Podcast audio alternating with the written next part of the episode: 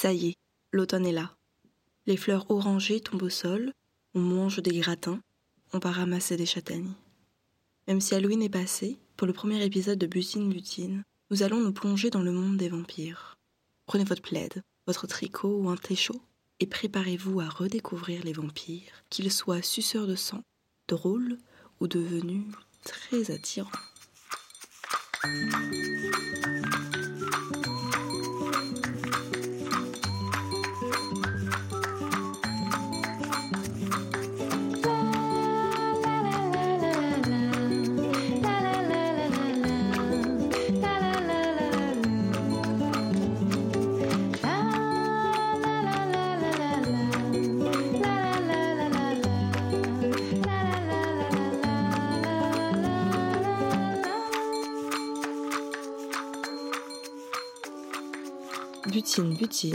Par Clémence. Épisode 1 Vampire au cinéma, spectatrice de notre société. Reprenons les bases. C'est quoi un vampire? On retrouve des sources évoquant cette créature dès l'Antiquité, mais c'est surtout à partir du XIXe siècle que le vampire s'impose comme une figure mythique majeure. Au début, le vampire est plutôt décrit sous la forme d'un revenant, L'image que l'on a aujourd'hui du vampire, aux longues dents s'enfonçant dans le cou d'un vivant pour boire tout son sang, provient largement du roman de Bram Stoker Dracula, publié en 1897. C'est ce roman fantastique anglais qui fixe les marqueurs du vampire que l'on connaît. La localisation du vampire en Transylvanie, et donc l'accent de l'Europe de l'Est, le style vestimentaire aristocratique, l'atmosphère horrifique des histoires de vampires, les jeunes femmes comme proies et la figure du chasseur de vampires incarné par le personnage de Van Helsing. La plupart des œuvres littéraires ou cinématographiques reprennent des éléments de ce roman pour forger le personnage du vampire. Bien sûr, Bram Stoker n'est pas l'inventeur du vampire, de nombreuses œuvres du XIXe siècle font allusion à ce personnage, mais l'œuvre de Bram Stoker a connu une plus grande postérité et continue d'influencer. Le nom de Dracula fait référence à deux voïvodes, des chefs militaires, de Valachie, Vlad l'Empaleur et Vlad Dracul, ayant vécu au XVe siècle. Les deux participèrent à des guerres opposant le monde chrétien, qu'ils défendaient, et le monde ottoman. Ces figures historiques sont largement teintées de légendes, si bien qu'il est facile de les modifier, les combiner, les transposer en Transylvanie, et de puiser dans la violence sanguinaire des voïvodes pour créer un personnage buveur de sang. Francis Ford Coppola, dans son film Dracula, raconte, à sa manière, l'histoire mythique du comte Vlad Dracul qui devient Dracula. Selon lui, au XVe siècle, alors que le comte Vlad Dracul rentre chez lui en Transylvanie, victorieux de sa guerre contre le monde ottoman, il apprend que sa bien-aimée s'est suicidée après avoir cru qu'il était mort au combat. Étant donné que le suicide est un péché pour l'Église, une sépulture chrétienne lui est refusée. Fou de douleur et de colère, le comte décide alors de tourner le dos à l'Église, et d'années, et se transforme en une créature du mal, le vampire. Le vampire est donc, à l'origine, une créature négative, terrifiante, mais aussi cathartique. Comme les fantômes symbolisent la peur de la mort, le vampire incarne les peurs et les fantasmes de notre société. Intimement lié à notre société, le vampire est voué à évoluer avec les siècles. Comment le personnage du vampire a-t-il évolué au cinéma? Que dit cette évolution de notre société? Je vais me baser sur des exemples de films de vampires pour illustrer mes propos. Le cinéma et le vampire ont un lien très particulier. Le cinématographe a été mis au point par les frères Lumière en 1895, deux ans avant la parution de Dracula. Les deux ont donc été les témoins de l'évolution de notre société, occidentale j'entends. Attention, s'il existe une évolution dans le temps du personnage du vampire au cinéma, cela ne veut pas dire que c'est vrai pour tous les films il reste des films d'horreur avec un vampire très cruel. Cet épisode n'est qu'une analyse générale, à vous de poursuivre le travail et la réflexion. Vous pourrez retrouver la liste des films et séries cités pendant l'épisode dans la description du podcast. Bonne écoute Bon, soyons clairs. Quand on pense à un vampire, on imagine un homme dans un manoir, habillé en noir avec de grandes dents blanches. On pense avant tout à un personnage dangereux. Et c'est normal, parce que c'est la première représentation que l'on a eue de ce vampire. C'est d'ailleurs pour ça que je vais parler principalement du vampire au masculin. Dans le livre de Bram Stoker, Dracula n'est pas le personnage positif de l'histoire, il est menaçant. Et c'est le cas dans beaucoup de films de vampires. Le premier film à mettre en scène un vampire, c'est Nosferatu, un film allemand de 1922 réalisé par Murnau. Dans ce film, Nosferatu est un vampire à l'aspect monstrueux, avec de longues dents, de longs doigts, avec un dos courbé. Parfois, le film utilise la métonymie pour évoquer le vampire. Par exemple, pour montrer que le vampire est sur le bateau, en direction de l'Europe de l'Ouest, Murnau filme des rats qui grouillent. Le vampire n'a pas seulement un aspect monstrueux, il est aussi ramené au monde animal. De la même manière, le Dracula de Coppola rampe le long de son château comme un lézard, où il se transforme en loup. Il est donc exclu de l'humanité qu'il menace. Le vampire est aussi un personnage négatif, voire dangereux, car il est opposé à la chrétienté. Comme je le disais en introduction, le personnage de Coppola devient vampire car il renie sa foi et tourne le dos à l'Église. Dans le film Dracula, de nombreuses références sont faites à la figure de l'Antéchrist, soit l'inverse du Christ, que semble incarner le vampire. Dans Dracula, comme dans Buffy contre les vampires, pour devenir à son tour vampire, la victime doit être mordue, mais doit aussi boire le sang de son tueur. À l'image de Jésus qui dit à ses disciples de boire son sang pour avoir accès à la vie éternelle après la mort, le vampire offre à sa victime une vie éternelle, certes, mais qui n'est qu'errance sur terre.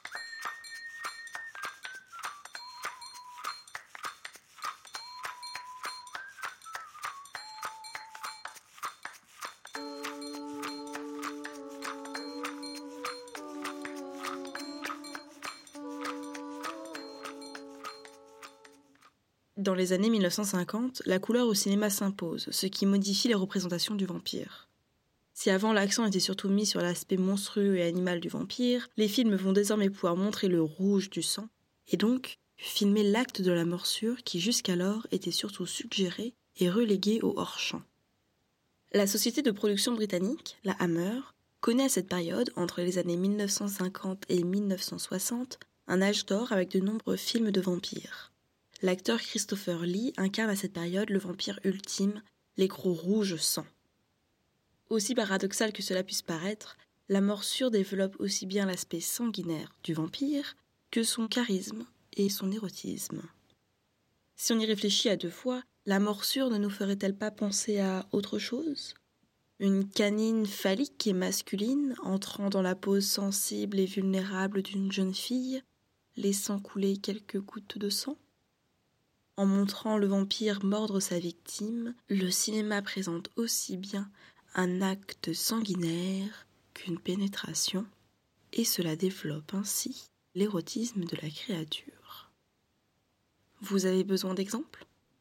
Dans le Dracula de Coppola, lorsque le comte vampirise Lucie, alors qu'il a l'aspect d'une bête monstrueuse, allongée sur le corps sans défense de la jeune fille, celle-ci gémit de douleur ou de plaisir dans Entretien avec un vampire, quand Lestat vampirise Louis, les deux hommes, futurs amants, s'élèvent dans les airs comme s'ils montaient au septième ciel. Petit à petit, le personnage du vampire devient très charismatique. Si au début le vampire est un personnage du passé, en décalage avec la société, cet anachronisme devient envoûtant. Le style vestimentaire aristocratique du vampire le rend attirant, hors du temps, même singulier. Certains films jouent justement avec cet aspect. Par exemple, le Dracula de Coppola a la faculté de modifier son apparence. En arrivant à Londres, il se rajeunit et l'anachronisme de ses vêtements est inversé. Au lieu d'être habillé de manière archaïque, ses cheveux longs et ses lunettes rondes annoncent John Lennon dans le Londres au début du XXe siècle. De plus, ce Dracula venant de Transylvanie, il parle souvent qu'un accent d'Europe de l'Est. Cet accent est sublimé par l'acteur Bela Lugosi, qui incarna un vampire mystérieux séduisant, bouleversant à son avantage l'étrangeté du vampire. Petit à petit, les vampires deviennent des personnages centraux des films et des séries. Par exemple, dans Buffy contre les vampires, Spike est un personnage récurrent puis principal. Si au début de la série Spike est un opposant à l'équipe de Buffy, progressivement on apprend à le connaître et à s'attacher à lui. Les vampires sont de plus en plus des personnages à part entière, avec un caractère, des sentiments, ce qui modifie radicalement notre relation à ces personnages. Petit à petit, le personnage du vampire n'est plus un opposant aux personnages principaux, mais devient personnage principal. Dans Entretien avec un vampire, l'histoire est racontée par le vampire, à qui on donne la parole. Dans Vampire en toute intimité, le faux documentaire suit le quotidien d'une colloque de vampires.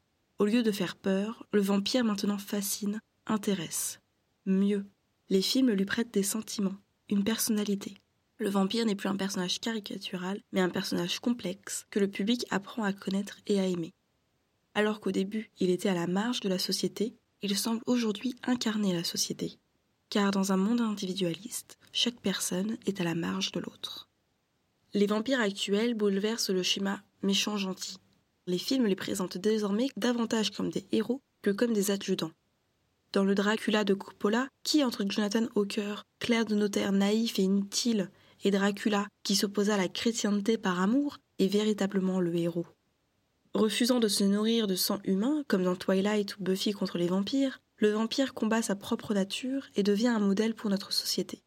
Le vampire est un reflet de nous-mêmes, nous renvoyant l'image d'une société qui a perdu de son imaginaire et de sa mythologie.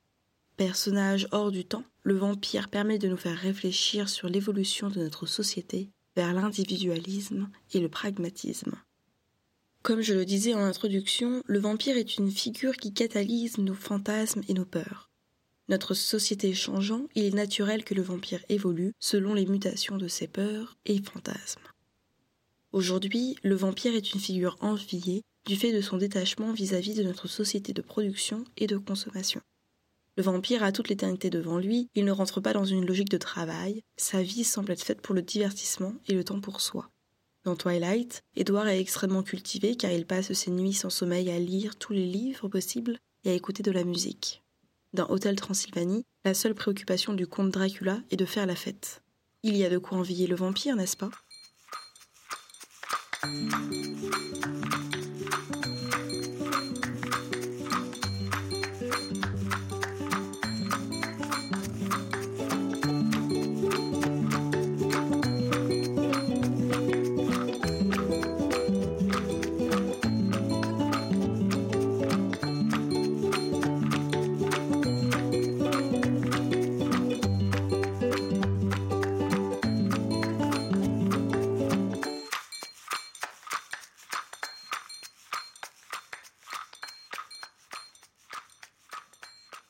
Si le vampire personnifie progressivement notre société, il n'en reste pas moins l'incarnation de la marge. C'est pourquoi son personnage dans les films a eu tendance récemment à mettre sur le devant de la scène des figures marginalisées de notre société, avec comme figure de proue l'homme gay.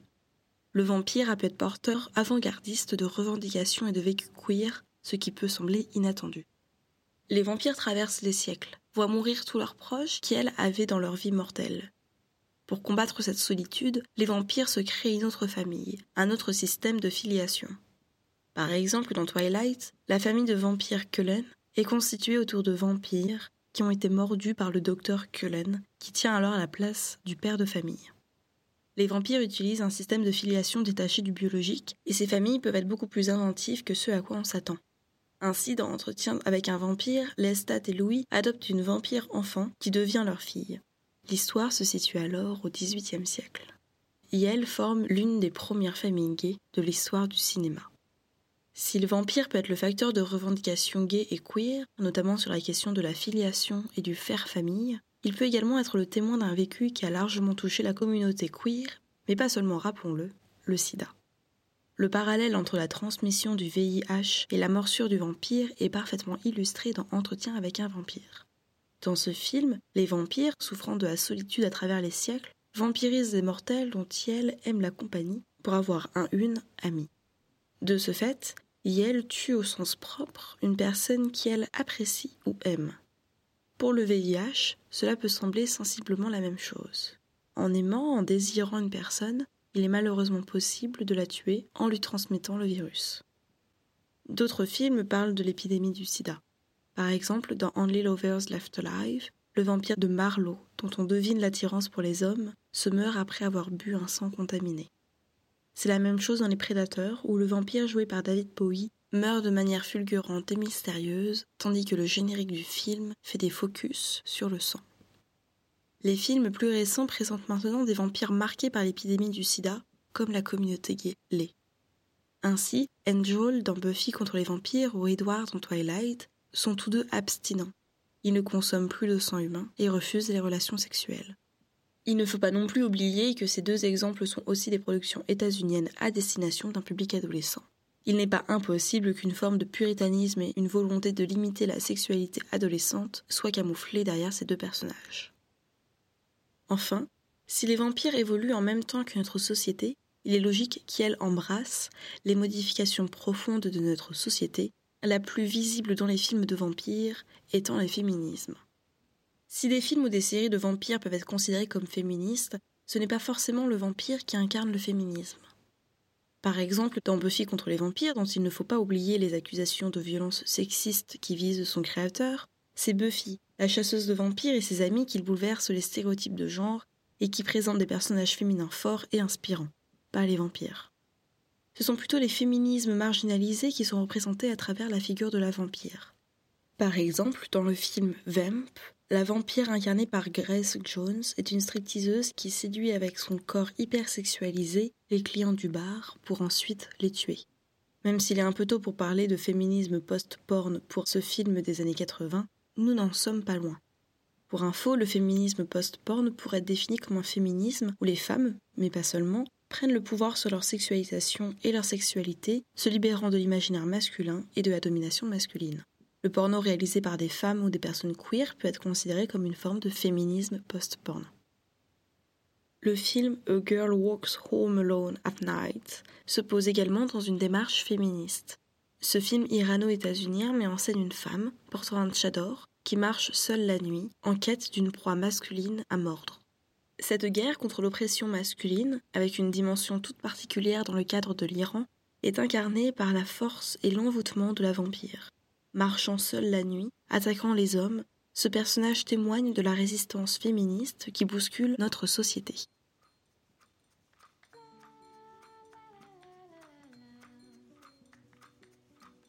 Si aujourd'hui encore le vampire au cinéma peut avoir un teint pâle, des cheveux noirs plaqués en arrière, les dents longues et sanguinolentes, le personnage du vampire a aussi bien évolué.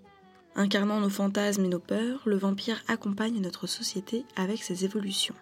Analyser son personnage permet de comprendre les traumatismes de notre société, comme l'épidémie du sida, mais aussi les désirs, les idéaux de notre société, comme celui de s'extirper d'un système de production et de consommation.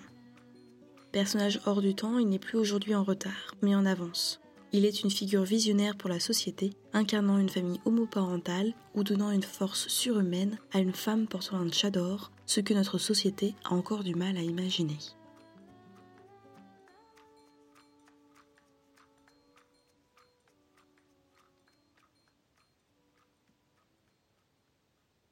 Merci pour votre écoute.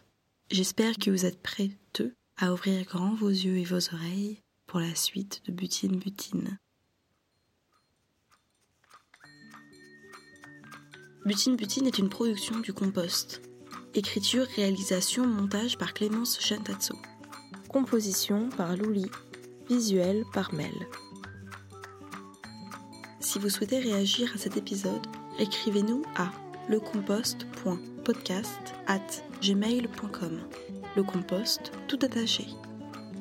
À très vite!